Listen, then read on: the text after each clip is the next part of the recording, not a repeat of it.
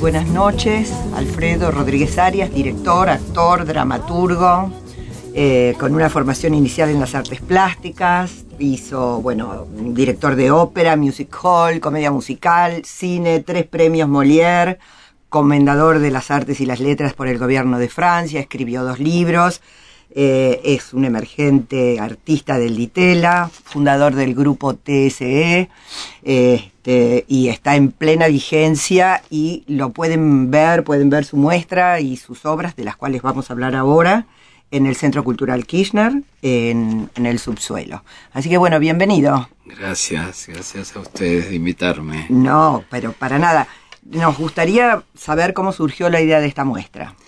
Empecé con Gustavo Mossi, que es el director del CCK, a hablar de una idea. Él me mostró, empecé por visitar el CCK y eh, habíamos convenido de que quizás yo haría una especie de intervención en la sala de los escudos, inventando una falsa visita guiada, es decir, con cuatro obras plásticas que serían como una iniciación eh, para el público hacia de la manera que yo accedía al cine al teatro, a la danza y a las artes plásticas y concluía como con una especie de, de baile popular en un kiosco central.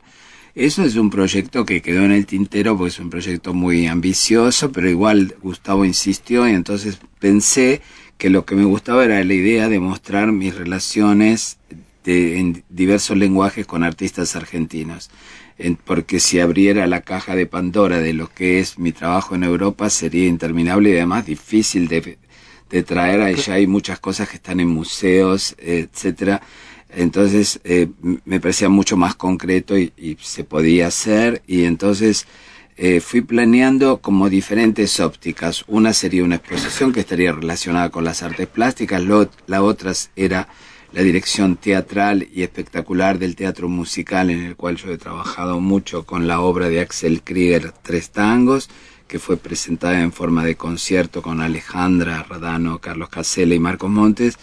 Y ahora, eh, mañana domingo, yo hago esta lectura de un texto que dediqué a Yaya Gabor. Caí en Yaya Gabor sin, sin, sin no me lo esperaba, sinceramente. Fue como un imán y bueno, después continué, escribí otro capítulo sobre eh, John Crawford y otro sobre Bela Lugosi y eso hace una especie de trilogía que, trilogía genial, que llamo La voluptuosidad de lo, de, lo, de lo inútil. Y después, al fin del mes, en el CCK siempre está la presentación de una historieta que está inspirada de un espectáculo mío. Entonces era mostrar todas estas actividades tan diversas que provoca dialogar con artistas y elaborar proyectos con artistas. Y es interesante que también, porque eh, la, ilustración la hace José Cunio, que también es otro argentino que vive en París hace muchísimo tiempo, ¿no? Sí, sí, es muy interesante como él vio la historia, es decir, que lo que me gusta, por ejemplo, como se puede ver ahí también en la muestra, que el trabajo, por ejemplo, fotográfico, que no son documenta, eh, documentar lo que pasa en el escenario, sino son invenciones de los fotógrafos sobre el trabajo que uno va y le propone en el estudio, que ya está elaborado, ensayado, vestido, maquillado, y de pronto el fotógrafo ve cómo eh, recrearlo. Y lo mismo pasó con José Cunio. José Cunio reinventó mi espectáculo y debo decir, debo decir, perdón, que es súper este, está muy bien reinventado lo que se quiere contar. Es muy interesante eh, ver, eh, yo que he visto casi todas tus obras, las, las que has dado acá en la Argentina, eh, hay un hay como un rescate del pasado sin ninguna melancolía es como es al revés es a través del humor y de esa cosa como brillante y a mí me pareció muy interesante algunas cosas que vos decís sobre todo bueno los íconos que tomás como Petrona sí.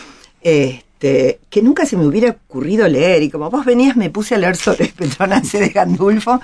Tiene, tiene una, una vida, porque hay que decir que la mujer empezó cocinando en la puerta del Bazar Dos Mundos, en la vereda cocinaba en la vereda porque lo que hacía era trabajaba para la compañía de gas. Cocinas de gas. Para las cocinas de gas. Y era, un, era una santiagueña, creo, que de, origen humilde. Sí, que se había venido acá a ganar dinero, el marido no tenía plata y todo eso.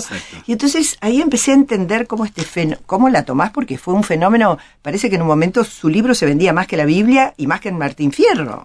O sea, fue una estrella, fue una celebrity. Hay uno en cada casa, ¿no? Hay uno en cada casa. Sí, bueno, ella trató de transformar de una forma quizás utópica la, la, la, clase media media en una clase alta, porque ella daba la posibilidad de ser eh, bizcochuelos con 30 huevos. 30 huevos, 500 kilos de manteca, sí, todo. una abundancia fabulosa. Y además, ninguna de las tortas de ellas son realizadas. Se pueden realizar, nadie puede hacer hoy no, hoy una cancha de fútbol. Bueno, vos sí, contá, contá, que vos sí. Sí, yo lo hice en cerámica.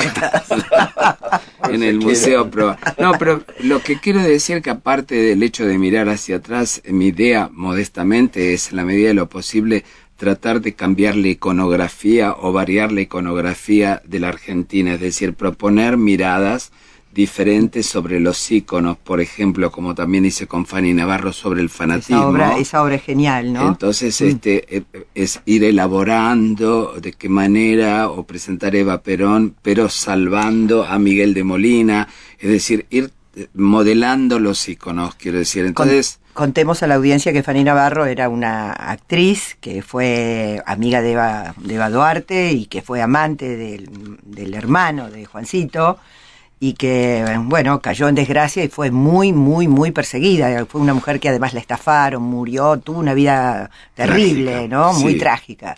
y entonces vos la tomás como, como, como un ícono y pens hay, hay un reportaje tuyo donde decís que pareciera que esta persecución tuvo que ver como si hubiera sido una venganza contra Eva Perón, ¿no?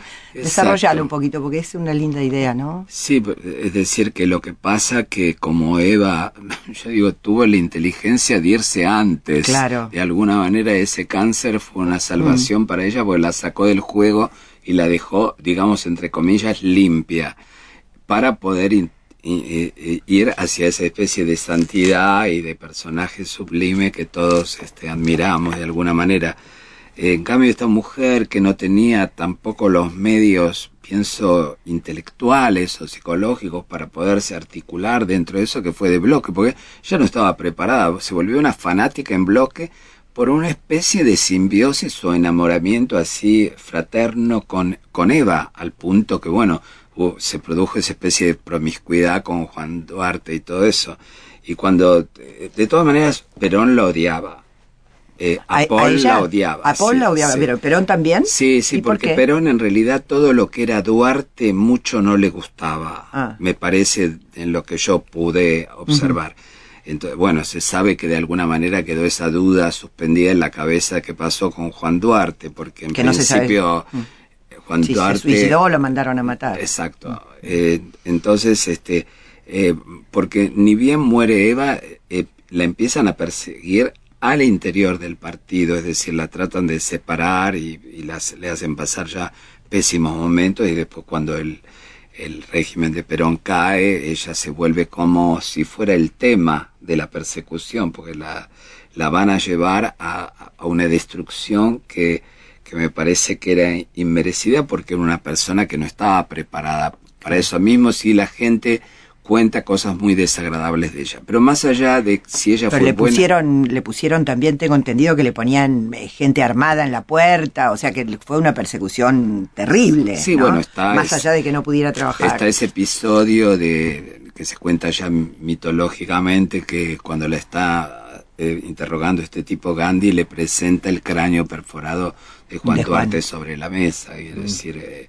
era ya un nivel de enloquecimiento mm. total, es decir, que estaba tan loco el, tipo como ella. Y eso es lo que en la obra tratamos de mostrar, que con el fanatismo, contra fanatismo no se avanza. Alguien tiene que saber escuchar al otro para poder resolver la historia. ¿Ves algo tiene de bastante actualidad, ¿no? ¿Eh?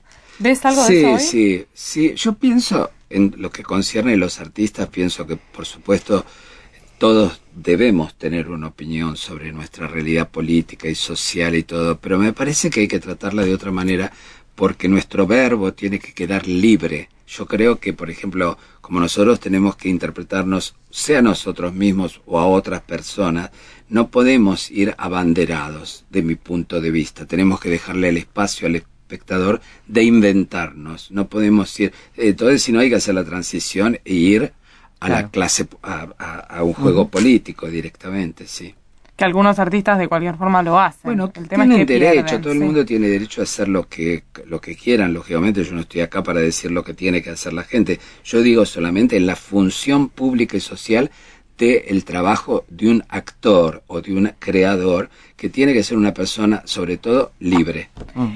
En esta eh, forma de cambiar los iconos o la iconografía argentina que nombras recién, que es muy interesante, ¿influye tu mirada desde el exterior, o sea, el hecho de habitar en otra ciudad y ver eh, la Argentina por ahí desde lejos, ver la famosa big picture, no estar tan cerca de todo todo el tiempo, sí. Sí, es, sin duda da un espacio, eso es indudable, porque da un espacio, uno está menos en la masa y es verdad que cambiar a París es como pasar del, del bullicio al silencio, porque la cultura francesa es una, una cultura muy, eh, de alguna manera, uh, muy silenciosa, muy reflexiva, este, muy interior, yo creo. Eh, sí, todos... La nuestra es una cultura muy gritona. Sí, sí.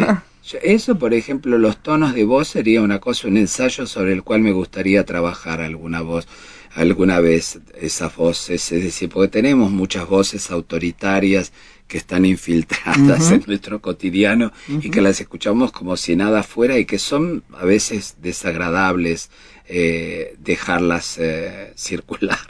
Bueno, vos nombrás tres, tres íconos que me parecen más que relevantes como Copy, Nini Marshall y, y Silvina de Ocampo, ¿no? Porque además tienen que ver con, me parece que, bueno, en el caso de Silvina tiene que ver también con sus libros sobre la infancia, porque es maravilloso. Ella es increíble. Para mí, sinceramente, es la persona que ha inventado, reinventado la Argentina, yo creo. Es decir, que ella ha tenido una mirada eh, menos académica, menos eh, monumental que la de Borges y quizás menos abstracta que la de Bioy, pero eh, tiene una intensidad de juego ella con ella misma, con lo que ve, con lo que percibe. Las anécdotas, por ejemplo, que se cuentan de ella son desopilantes. ¿Cuál es tu preferida? ¿Cuál es tu preferida? Cuando le preguntan, por ejemplo, ¿cómo salís así para pasear al perro? Y dice ella, me gusta darle asco al perro. Tienes muchas. O dicen que mirando un bebé de un mes dijo, ¿crees que será homosexual? Yo creo que era absolutamente genial. De ese grupo me parece que era la más genial de Iluminada. todos. Era sí, pero además tenía una mirada como que desmitificaba la realidad, ¿no es cierto? Porque miraba siempre desde un lugar distinto. Claro, los, relatos de infancia son muy impresionantes, los de las tías, los de los mendigos cuando les, llevaban la comida, o sea, cómo ella se escondía. Es, era un personaje. Hay uno también que yo que va en el sentido de lo que tú dices, Mónica, que, que me gustaba, que es que cuenta que ahí en la casa de San Isidro, en fin, eh, había un señor que nadie sabía de la familia quién era, pero que vivían con él, sin preguntarle quién era. Y un día se fue. Nadie se atrevía. Como para no incomodarlo. Claro. Y hay esa famosa historia, dice, ¿por qué no van de vacaciones a Mar del Plata? Y ella dijo, para no incomodar a los caseros.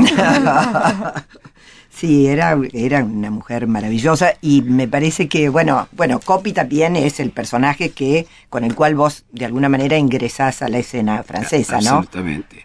Pero también hay que decir una cosa que por ahí no sé si se ha hablado suficientemente de Kobe, pues se habla siempre de lo que él hizo, pero hay que explicar también que viene de una familia profundamente argentina. Y de la botana, claro. Viene de los botanas y su, su abuela era Onrubia. Eh, era, era Salvador Onrubia, que era una mujer que hizo una novela que se llamaba Las, las, ¿cómo se llama? las Desentradas. Sí. Maravilloso. A, mí me contó Copio una vez que iban caminando, creo que era en Uruguay, que yo por el campo, y que me parece que es un, un, cuentito clave de, del tiempo de él, sobre todo después que aplicó en las historietas, y dice, caminando con la abuela y se cruzaron en un camino de descampado con un hombre y muchos metros después la abuela dijo es mi hermano.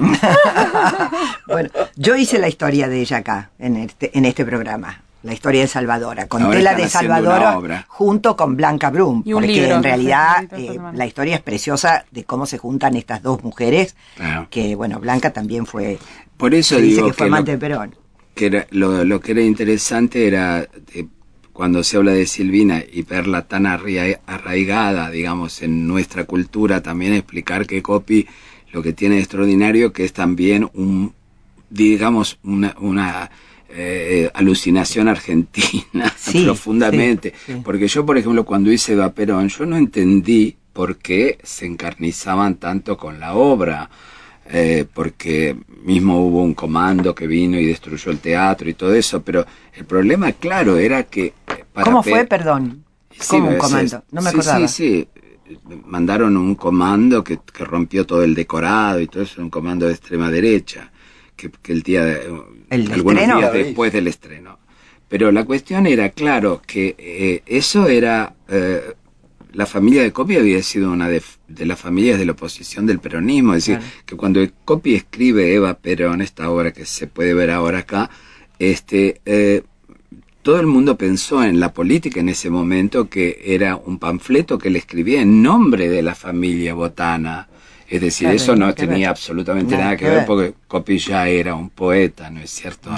Pero bueno, son circunstancias a veces difíciles de explicar. ¿Pudiste ver la obra acá, la del Cervantes, protagonizada por Benjamín la verdad que no, no, tuve tiempo. ¿Tenés ganas? ¿Te interesa? ¿Te dan ganas? ¿Te este, interesa? Eh, mira, lo que pasa que mm, no tuvo muy buena crítica. ¿eh?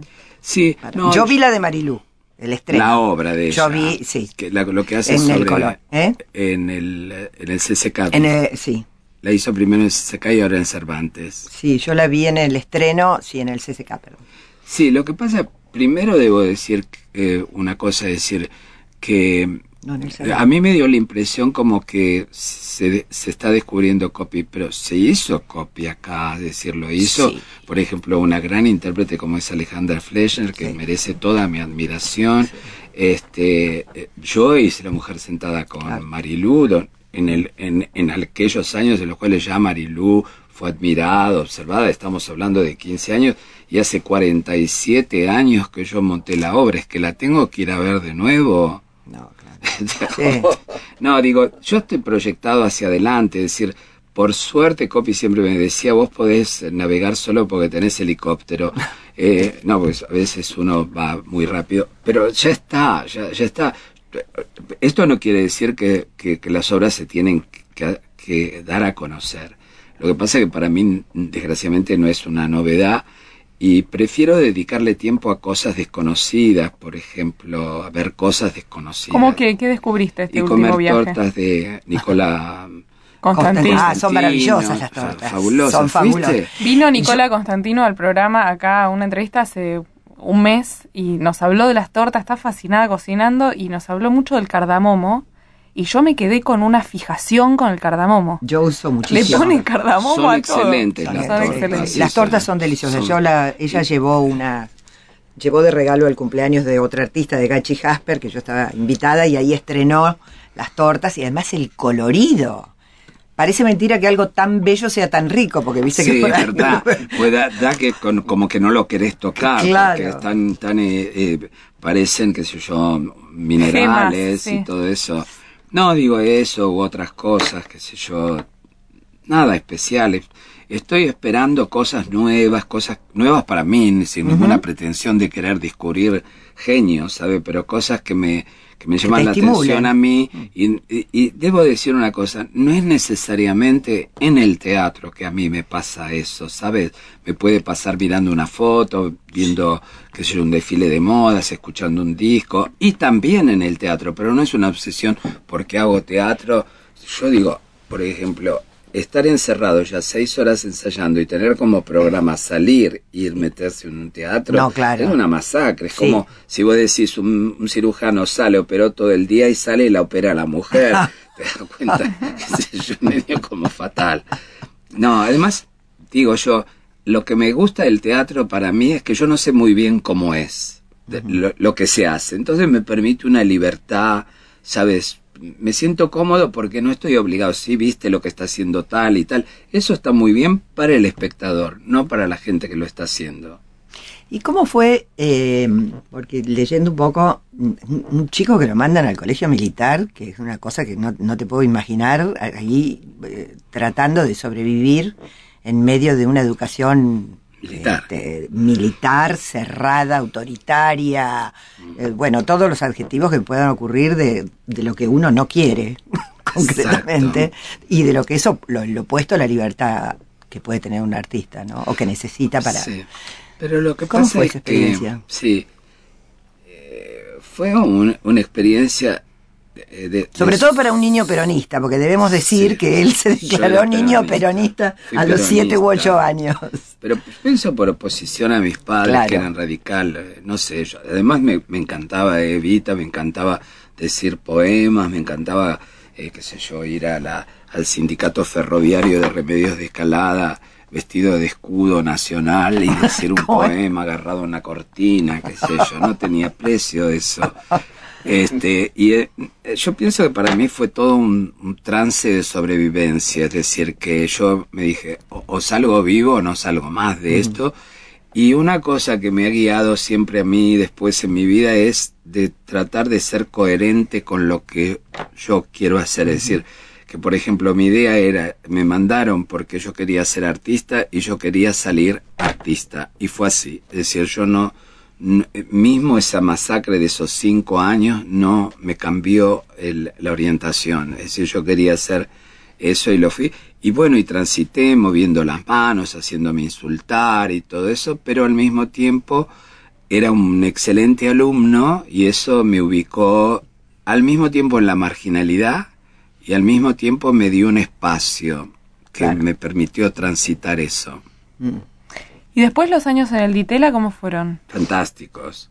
La, la- la- la pregunta que se hace mucho la gente dice, ¿por qué pasó? Primero yo creo que pasó porque fue una circunstancia no solamente de arte plástico, porque había artistas fabulosos este, que nos precedieron. Por ejemplo, a mí la escuela Machote, Ira de la Vega, eh, Noé me pareció extraordinaria, Bernie me parece extraordinario, Pablo Suárez me parece extraordinario mismo Marta que nos precedía y otro que hizo un, movimiento que, que de todas maneras no- Greco. nos greco no- nos ubicó en otro mundo porque por ejemplo yo cuando hice una exposición este no sabíamos qué hacer con las obras y, y dijimos las tiramos al río con Juan Estopani y Greco armó toda una cosa increíble de, de prensa y de pronto yo pensaba que íbamos a ir con un camión nosotros solos y fuimos con con 10 eh, fotógrafos y personas que nos persiguieron ahí hasta que tiramos todo eso.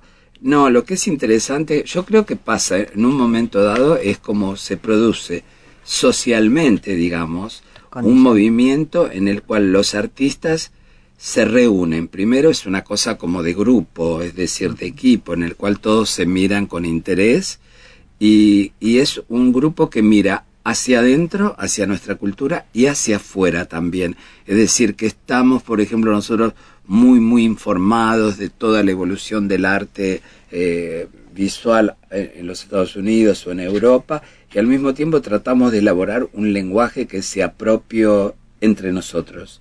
Y esa, digamos, yo a veces cuando me preguntan digo, esto fue más una historia social que una historia artística. Un evento por- artístico, sí. Porque por ahí plásticos, por ahí hay artistas que son más interesantes, pero lo que pasa es que nosotros estuvimos en la barricada en ese momento, estuvimos al frente, entonces eso pasó. En, eh, recién decías que vos mirás para adelante, pero hay una mirada hacia el Ditela muy nostálgica, como de que nunca más en la Argentina se volvió a tener esa sintonía entre mirar para afuera y al mismo tiempo crear a la vanguardia. Sí. Eh, ¿Pensás que es así? Sí, pero lo el problema es que eh, eh, un artista no puede decir nada solo, es una sociedad que quiere o no quiere y una sociedad que va preparando que el artista sea el que lo encarna. Hay que decir, los artistas son los intérpretes de una sociedad, no son eh, caprichos de un tipo solo. Si la sociedad no te quiere en ese momento, como ha pasado con 10.000 artistas y bueno, quedás, quedás relegado a la historia y la historia lo resolverá o te perderás. Y hay, hubo ese momento en el cual esa sociedad nos creó, nos creó, era necesario que eso surgiera y pasó. Entonces, este, no es una cosa que se puede producir a rolete y decir, ay, ojalá que pase por ahí, tomará 50 años, 60, qué sé yo, no sé, o nunca. Había un clima, ¿no? Porque eran los 60 también y ¿no? Me parece que, que, justamente fue como una década muy interesante a nivel mundial también, porque es la década donde un poco se deja de esa bipolaridad de, de, decir hombre-mujer y empieza joven-viejo, y empieza toda la entronización de, de, lo que es lo joven, lo popular, lo fresco, este, o sea, hay un gran cambio en todo, en la moda, en las artes plásticas. utopía, ¿no? se empieza a crear como una gran utopía. Mm. Lo que pasa es que eso tuvo un carácter muy local también, porque era estaba encarnado, no era una una copia de algo que pasaba afuera, pasó realmente acá. Este, sí, bueno, no, sé, a, mí me, me, ha tocado por suerte estar en ciertos momentos de la historia, por ejemplo, como esto que se está hablando de copia de Perón, yo estuve en ese momento, estuve en la creación de esa obra y estuve eh, en, en, ese momento que pasó y era un momento muy, muy interesante muy agitado también, porque bueno, fue una historia que terminó media mal, la del Ditela, donde fuimos perseguidos y mm, era muy perturbante la última fase, la última, eh, parte de, esa historia. Digamos que terminó con el cierre del instituto, con los baños de Plate, que eran unos baños públicos de los cuales ya hablamos, pero por si algún oyente no, no sabe, este, eran unos baños públicos donde la gente, el público estaba invitado a, a escribir, era como un, los baños hechos adentro del Ditela. Por eso es muy interesante lo que gobierno de Onganía. con el gobierno de Onganía, sí, lo que fue la sociedad, la reacción de la sociedad ante el Ditela, es un conjunto, es, interesante. yo, pienso, por ejemplo, que los grandes artistas no, no pueden existir sin una sociedad que los desea si no te desean y bueno, ya está. O sea, tenemos hoy tenemos los artistas que merecemos, es un poco esa la conclusión, como sociedad. Estamos en una situación de caos, yo creo, desgraciadamente, porque el problema de la Argentina es que no puede ordenar la biblioteca. Se le cae la biblioteca, siempre la tienen revuelta con los libros por el piso, no saben si es esto mejor que aquello, entonces habla el que habla más fuerte, es decir, los valores se desdibujan un montón y hay un montón de valores acá increíbles. Bastaría ordenarlos y saber de qué se habla. Digamos que estamos con Alfredo Rodríguez Arias conversando, actor, dramaturgo y bueno, para que nos sigan escuchando. Yo me quiero hacer una remera que diga los argentinos no podemos ordenar la biblioteca. es frase para remera, te digo. Eh, de todas maneras, yo pensaba mientras hablabas que también de esos artistas que salieron del Ditela, la mayoría que eso también es extraño, siguen hoy súper vigentes. Edgardo, Marta, David, eh, bueno, no me quiero, bueno, Juan, eh, eh, Delia, este, claro, Delia Incluso los que no están, porque Greco y, y, de la Vega siguen siendo, bueno, porque se murieron, pero, pero digo, es increíble la vigencia porque han seguido experimentando, ¿no? Sí, sí. Eso yo, es lo... yo pienso que Greco me encantaba, la idea. Habla Larry ahora. Ahora, Larry, Larry es la pareja de Alfredo de hace años, de años, de años, es un ser adorable y encantador cantador y cuando escuchen el acento es porque es, americano. es, norteamericano. Y aprendí el español en California. muy bien. Pero lo, que quisiera decir es que cuando conocí a Alfredo, eh, decidimos venir acá porque Alfredo estuvo invitado por el presidente de Francia de hacer una obra clásica francesa de Marivaux es la primera vez que volvimos. La, la zoofilia. Eh, era la, de los cabezas con los monos. sí. monos, sí. Eh, el juego del amor y del azar. bueno, cuando lleguemos acá, nunca había estado yo. como me había contado la historia de hacer unas esculturas en papier maché ah. enormes, y al fin de la exposición no sabían dónde ponerlos. Sí, lo contamos eso. No, pero lo, ah, hace un segundo lo conté. No, no, escuché, porque Alfredo dijo, lo tiramos No se puso el aparato para el No, lo, tiramos en el río. La tiraron en el río. Eso, cuando lleguemos acá, yo le dije, yo quiero ver, yo quisiera ver El río. dónde el, tiraste esta ¿Dónde cosa tiraste? En el río. Y fuimos allá. Era la costanera sur, entonces Ah. fue y Fuimos allá veí este lugar que se veía que había estado una maravilla al inicio del siglo, o, o antes, no ¿Cómo sé. estaba el país? sí. Eh, eh, eh, bueno, Y después- eh, eh, después que tiraron en el río, cuando llegamos al puente de donde tiraron, Alfredo dice, ¿y qué hicieron con el río? Porque No, era la más- reserva ecológica, Claro. lo que iba a Claro. volverse después la reserva ecológica. En ese momento habían tapado, no, porque veníamos con un grupo de gente que estaba haciendo un film para la cadena Arte y yo tenía que mostrarle Buenos Aires, entonces dijimos, bueno, vamos al río y llegamos y no había más río. No había río. No, estaba mucho Ah. más lejos.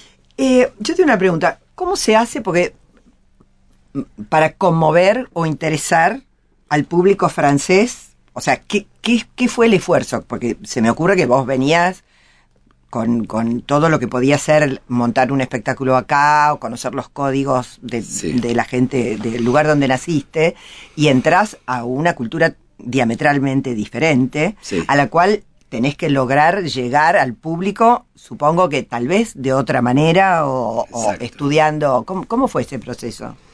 Eh, no, mira, eso pasó así, muy concretamente, es decir, que en un momento dado, en efecto, yo me, me hago esa pregunta, es decir, bueno, nosotros llegamos con lo que traíamos y después había que integrarse a esa cultura. Entonces todo empezó este con un momento en el cual fuimos al Festival de Spoleto y eh, eh, vemos un espectáculo de Visconti con escenografía de Lila Di Nobili y traje de Piero Tossi, que eran los que lo acompañaban. Y entonces hablando con Larry eh, decíamos, bueno, pero si nos tenemos que incorporar aquí, ¿a quién le pediríamos consejo? Y entonces este, eh, yo digo a Lila Di Nobili, fuimos, era nuestra vecina finalmente, vivía cerca de nosotros, le golpeamos la puerta y para ir más rápido, años después, cuando ella me conoce, me dice, yo tengo esto para usted. Y me da los libros eh, De Gigi de- Granville. de- de Gigi Granville, el, el- el dibujante francés del siglo XVIII que hace estos personajes humanos con cabeza Con de animales animal. y me da todos los instrumentos, es decir, me confía los libros y me eh, eh, lleva a que conozca a Rotislav Dubushinsky, que era un creador de máscaras eh, ruso, que su padre era un decorador de los ballets rusos, es decir, que se crea toda una cosa increíble donde las, las, las vestuaristas son gente que trabajan en, en el atelier de Karinska, que el atelier ruso de Karinska es un atelier de trajes que se bifurca, es decir, que la hija queda en Francia y la madre se va a trabajar con Balanchine a los Estados Unidos. En- en- es ¿En decir, que yo me encuentro en el corazón mismo de eso que ansiaba Apretaste entrar. el timbre, pero que perfecto. Claro. Claro. Entonces sí. ahí, ahí es, se vuelve un triunfo in- inconmensurable. Estas eh, penas de corazón de una gata inglesa. Es un espectáculo que crea como una especie de revolución y hoy se encuentra mucha, mucha gente de otras generaciones y, y muy jóvenes hoy que dicen uno de los primeros espectáculos que vi de chico fue el suyo, así que ha quedado eso como un espectáculo mítico y que me permitió eso que me preguntabas, Mónica. Vamos a ir una tanda y ya venimos, vamos a seguir charlando un rato más con Alfredo Arias, que está presentando su muestra en el CCK. No quiero dejar de decirles que mañana a las 7 de la tarde pueden ir a la Sala Federal a escucharlo. Ahora nos vas a canta- contar un poquito. Sí. Se llama Soy Yaya, ¿no? Sí, sí. Es muy interesante cuando los, los cortes son tan divertidos como lo que pueden escuchar al aire. Nosotros tratamos igual de que al aire se escuche eh, tan genial como los cortes, que no sea otra cosa, pero la verdad que las historias de los cortes están buenas también. Y estábamos charlando porque Alfredo Arias también está presentando ahora aventuras compartidas en el Centro Cultural Recoleta, que se Eh, puede no, ver... Ki- Ay, perdón, Kirchner. Kirchner. Y te estaba por preguntar por el Centro Cultural Kirchner, pero tengo un tema con el nombre, evidentemente. Prefiero decirle Recoleta. cuando llega la K. claro. Cuando llega a la casa Para mí es mejor decirle CCK. Se atraganta. CCK y chau. Eh, hubo mucha controversia con el CCK y vos como conocedor de grandes salas en el mundo, me gustaría saber su- tu opinión sobre ese monstruo gigante que están intentando ahora que tenga eh, movimiento, vida. y distintas Mm. muestras. Eh, eh, em, ¿Vos querés que yo comente las salas, el lugar, la todo, quiero que, arquitectura, quiero que me digas qué, qué sentís sobre el CCK. Mira, a mí lo que me emociona es de pensar que en un momento dado la Argentina se pagó el lujo de ese edificio para, para que transitara la comunicación, cuando uno piensa que ahora todo eso está en un satélite, que no se necesita más esos espacios. Me emociona mucho, ayer hablábamos con Felisa Pinto, una amiga, este que me decía, por ejemplo, hablábamos de la, de la interferencia para ciertas personas ya de más edad como nosotros, por ejemplo, de todo lo que es el mundo virtual y, y yo decía que me emocionaban esos mostradores que se ven ahí en el Del CCK, correo. del Mm. correo, de- que uno imagina a la gente apoyada, escribiendo. Justamente detrás de una de las salas de posiciones donde estamos trabajando nosotros estaban las casillas de correo, también, que, son- que es un espacio muy, muy mágico. Eso es de una suntuosidad el edificio impresionante, Impresionante. impresionante, que me parece que da una idea de lo que la Argentina aspiraba. ¿no? Como de una majestuosidad y de un poder de, de instalarse en estos territorios, de, de bendecir a la gente con una obra de arquitectura increíble para que pudieran comunicarse. Como la capital del imperio que nunca fue. Claro, no me sí. acuerdo quién fue, que, alguien que lo claro, dijo. pero es justo pero sí. eso, pero se hizo esa monumentalidad que ah, para mí es muy emocionante. Después el trabajo de arquitectura que se hizo ahora de, de- de- para transformarlo me parece bastante acertado. Lo que pasa que es un lugar que ha quedado, eh, digamos, las partes de, de tránsito para las salas y todo eso son, eh, me parece que está bastante bien. No sé, lo tienen que seguir amasando el lugar, es decir, modelando, porque hay todo una, por ejemplo, una cuestión de señalación. No es un lugar que está pensado, digamos, orgánicamente, por ejemplo, que vas a las salas de exposiciones, después vas, los tenés que ir buscando. Es En muy inmenso, ¿no? Es, tiene como Sí. una cosa un poco desconectada que... Sí, que- ese, ese es el problema. Pero, bueno, es el trabajo de la gente que está ahí. Por ejemplo, nosotros ahora estábamos en el, armando Subsuelo. en el primer subsuelo y teniendo el atelier de pintura y de preparación de las cosas en el séptimo piso. Así que en un tránsito los últimos días fue descarnado. Pero, bueno, depende. eh, eh, yo debo decir que los equipos respondieron y, y la ambición institucional está ahí. Pero de ahí a lograrlo, que todo eso se, se, se ponga junto, que, que trabaje el espectador y, el, y, y la voluntad de, de la institución, quizá va a tomar un cierto tiempo. ¿Tu muestra hasta cuándo se puede ver? Mi muestra se puede ver hasta el 3 de, de, de septiembre. ¿No, es vo- poco voy a nombrar- tiempo? ¿Eh? ¿No es poco tiempo? muy poco a mí me llamó mucho la atención con semejante Exposición. eh, exp- con semejante exposición por un lado y con eh, no sé como a nivel programático una muestra de ese Sí. tenor dejarla un mes no le das tiempo por ejemplo a la gente del interior del país a que la vea por El, ejemplo el problema es que eh, se tomó mucho tiempo a poder, poder digamos, aterrizar. Es decir, que el, eh, todo lo que es la organización del lugar y todo pudiera absorberlo al proyecto. Es decir, que hay un tiempo de asimilación, de, preparación y todo eso que fue, fue, fue de esa manera. Es decir, eh, tuvimos, yo pasé tres meses acá esperando, pensando, eh, trabajando, pero bueno, tomó todo ese tiempo. Sí, es corto, es corto. Quisiera decir los nombres de los artistas que están, Claro. Por decir, no es solamente Sí, mi exposición, sí, sí. sino que es una exposición en la cual yo me reflejo a través de ellos. Está Juan Gatti, el maravilloso Juan Gatti que conocemos y adoramos, está Edgardo Jiménez que también estimamos muchísimo, también Delia Cancela, están los fotógrafos Gustavo Di Mario, Alejandra López, Vali Muso, eh, un fotógrafo ah, francés Alima David, está José Cunio, está Pablo Ramírez y espero no olvidarme de nadie. Es y muy la buena música, la muestra muy La recomendable. música se puede... no, Sí, la música que de- hicimos, sí, claro, eso era la parte del concierto, Claro. que era, um, hicimos tres conciertos con, Tres con una obra, tres tangos de Axel Krieger, sí, con, con libretos de Gonzalo de María, y interpretados por Alejandra Radano, Carlos Casella y Marcos Montes. contanos que perdón contanos qué hay mañana a las 19 Mañana, eh, eh, bueno, caí en esta historia de Yaya Gabor que me absorbió porque es tan, tan increíble el sistema de sobrevivencia justamente de ella, es decir, de haber eh, sobrevivido, porque en realidad anuncia a las celebrities, ¿no? Ella dice, decía cuando se presentaba en su show, no sé cantar, no sé bailar, no sé hacer nada, no esperen nada y serán felices, ¿no? Es decir, eh, entonces ella dice, soy famosa por ser famosa. Es decir, ellas inventaron, esta familia de mujeres húngaras, inventaron algo, que era una sobrevivencia en Estados Unidos. La cosa que debo decir que eran muy bellas. Ella era estupendamente bella. Entonces tenía con que. Lo que es muy, este, eh, para mí divertido es que ella llega a una condensación del lenguaje. A cada cosa ella tiene una respuesta digamos, tipo cómica, por ejemplo, dice, cuando, eran tres hermanas, dice, cuando me preguntan, tres hermanas y una madre, cuando me preguntan cuál de las tres hermanas es la mayor, yo siempre respondo mamá.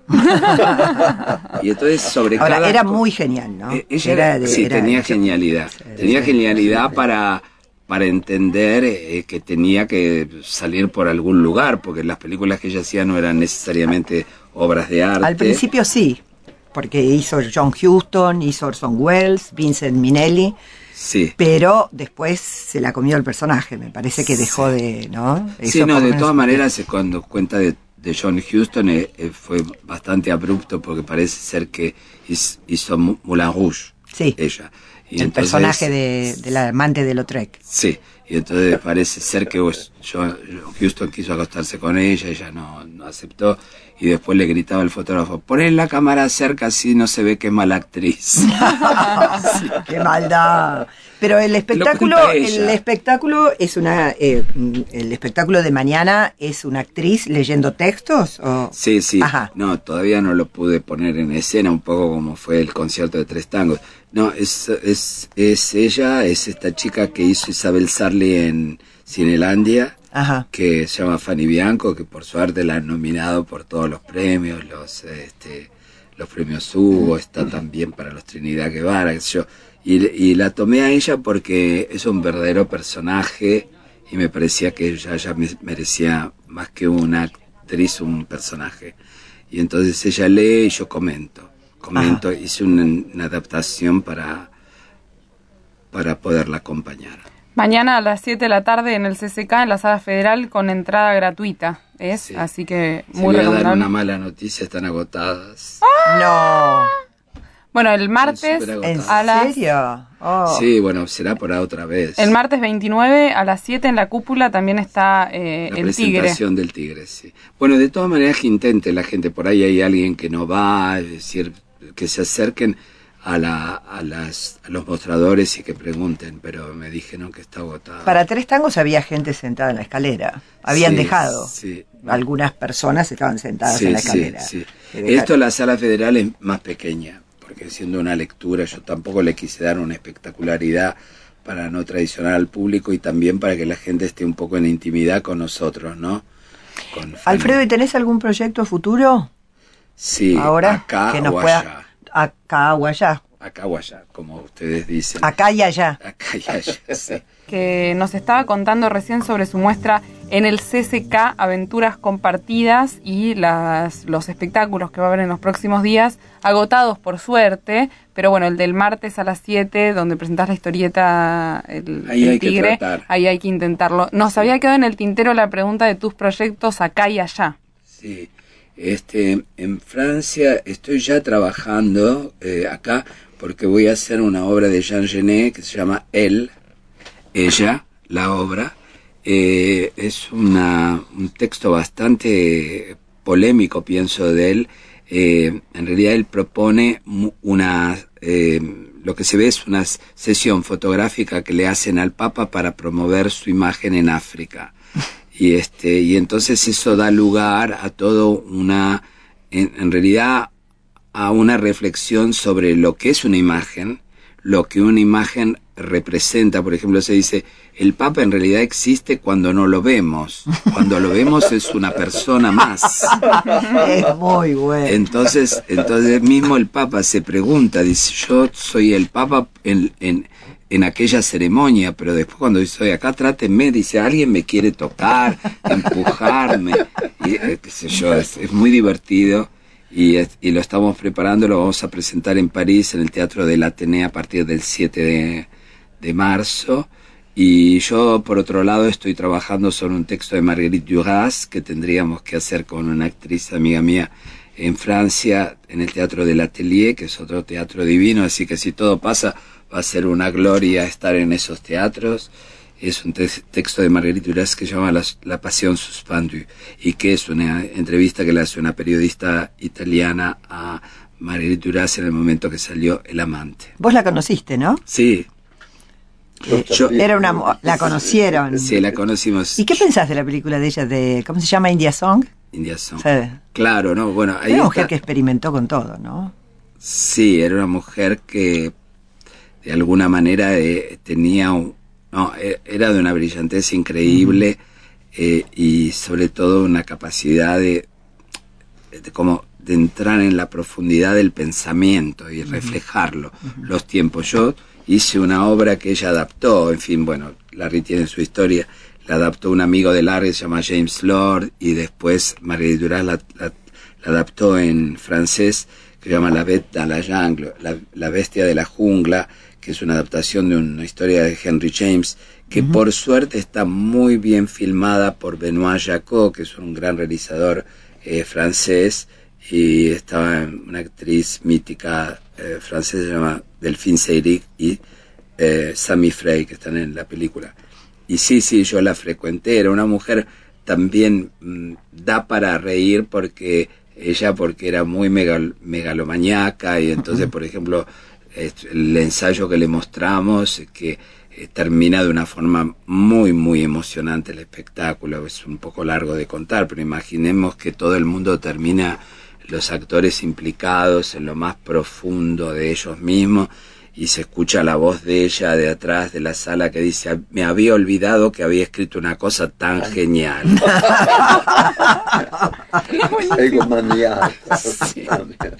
Así no, pero sí, es, sí. Y además ella eh, eh, colaboró con muchos artistas que colaboraron conmigo. Por ejemplo, Tú mencionas India Song con la famosa canción de India Song que le escribió Carlos D'Alessio y que es muy divertido lo que pasó porque en realidad ella había, puesto Blue Moon y era bastante tacaña Margarita y cuando le anuncia lo que tenía que pagar como derecho lo llamó a Carlos y le dijo escribime una canción nosotros no pagamos derechos es la canción que pasamos siempre en el cierre del programa eh, de Blue Moon Blue Moon Ah, mira. No, bueno, ella porque hacía una película. Sí, sí, me imagino. Nosotras nos hacemos las gilunas igual. Sí. Hagamos que acá no pasó nada. Carlos le escribió esa canción y le escribió él mismo de su propia mano, que él no era orquestador, y esa, él mismo reconocía esa versión imperfecta de su creación, fue lo que lo, lo, lo hizo célebre y, y, es, es, una bellísima canción, mm. India Song maravillosa. Que la cantó,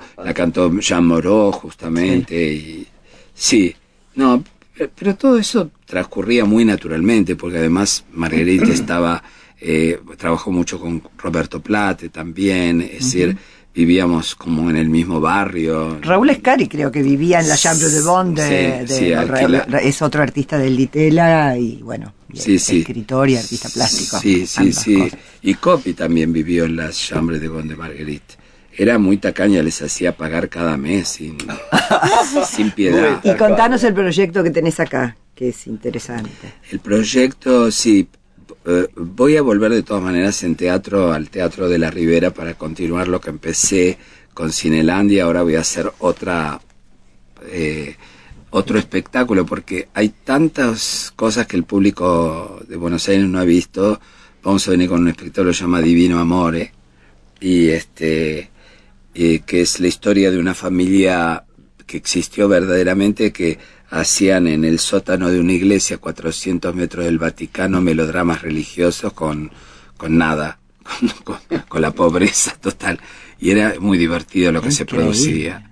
Eh, entonces contamos, contamos la historia de esa compañía se llamaba Dorilla Palmi, que hacían espectáculos eh, faraminosos, porque ponían 40 cuadros y explosión de la mina y después tiraban un cohete. No. Sí, Ah. entonces hacemos eso. Ah, qué bueno. y, y también, bueno, está el proyecto de hacer una película sobre, continuando siempre el trabajo sobre Fanny Navarro, que se llama Fanny Camina, y es un, una- un proyecto cinematográfico, pero fuera de los cánones del, del, del cine comercial y espero que sea una película intensa y libre. ¿Con y tenés quién? ya, ah, las dos íbamos a preguntar lo mismo. ¿Tenés elegida la Fanny? Sí, ¿Quién va a ser siempre Alejandra. que Alejandra. es, eh, después el resto son a- a- Radano, ¿no? actores, eh, actores eh, amateur o, o gente desconocida porque no quería yo, eh, salvo con ella que hemos ya elaborado muchísimo el material y ella ha participado también a la escritura y todo eso, pero después yo no quería ninguna ningún parámetro que pudiera asimilar a la película una película, digamos, de tipo comercial. Alfredo, este programa se llama Las Recomendadoras y como última pregunta a todos les hacemos la misma y es ¿qué nos querés recomendar a nosotras, a los oyentes? Puede ser cualquier cosa, algo que hayas visto, bueno, las tortas de Nicola quedan fuera porque ya las recomendaste como algo que te sorprendió, pero puede ser lo que vos quieras. Sí, me, me gustaría recomendar un espectáculo de María Merlino eh, que se llama Como Vuelvo, que me parece, actúa dos espectáculos, eh, uno de Santiago Loza, eh, que se llama Nada del amor. Nada del amor, eh, me, me procura envidia, y el otro que es un montaje que ha hecho con Diego Lerman, eh, que cuenta la historia de esta maestrita que va en la pampa a caballo tratando de encontrar un sentido a su cultura. Está Y en me- Santos 4040. Exacto, exacto. Y la verdad que a mí me emociona mucho el trabajo que María hace, me parece muy refinado, me parece un, un trabajo y además María va incorporarse a nuestra compañía en el en Divino Amore, va a estar ella con Qué buena nosotros. noticia porque creo que es una de las mejores artistas argentinas en este momento. ¿no? Sí, a mí me parece que ella ha llevado a un plano excelso, eh, por ejemplo, lo que hace con la obra de Loza, a mí me parece que es como que llevó la cursilería a un plano, digamos, de sublimación, como si fuera música barroca, porque cada palabra está ciselada, bor- bordada, retocada, y, y la verdad que yo tengo muchísima admiración por su trabajo. Digamos que es una obra que eh, tiene, es, es como una costurera que tiene que hacerle un vestido y no sabe si dárselo a Eva Perón o a Libertad Lamarque y entonces se desespera de una manera y termina como, como no puede decidir, termina destruyéndose bueno, ella, no, ¿no? no spoilees tampoco, ¿no? ¿Eh? Hay que re- está muy recomendada, no spoilees. no, pero bueno, viene al caso por todo lo que No, pero estábamos creo hablando. que quizás eh, como vuelvo está menos recomendada, ¿no? Quiero decir, Ujú. ha tenido menos quizás... Repercusión. ah, sí, no, yo la he visto con muchísimo público, pero me parece que merece, sobre todo que habla de algo tan recóndito nuestro, de y yo soy muy sensible cuando vengo aquí de ver cosas que tienen es- esta autenticidad y este sabor de acá, ¿no? Eh, que como hablamos de Silvina o de encontrarse con, con las fuentes de nuestro imaginario. Te agradecemos enormemente esta extensa conversación y tan amena que tuviste con nosotras. Muchas gracias por haber venido a las recomendadoras. Bienvenidos a los dos. Gracias Gracias. enorme. Quédense ahí, ya venimos. Las recomendadoras. Mónica Pollo, Beatriz Antico y Micaela Mendelevich. Los sábados de 21 a 23 por la 1110.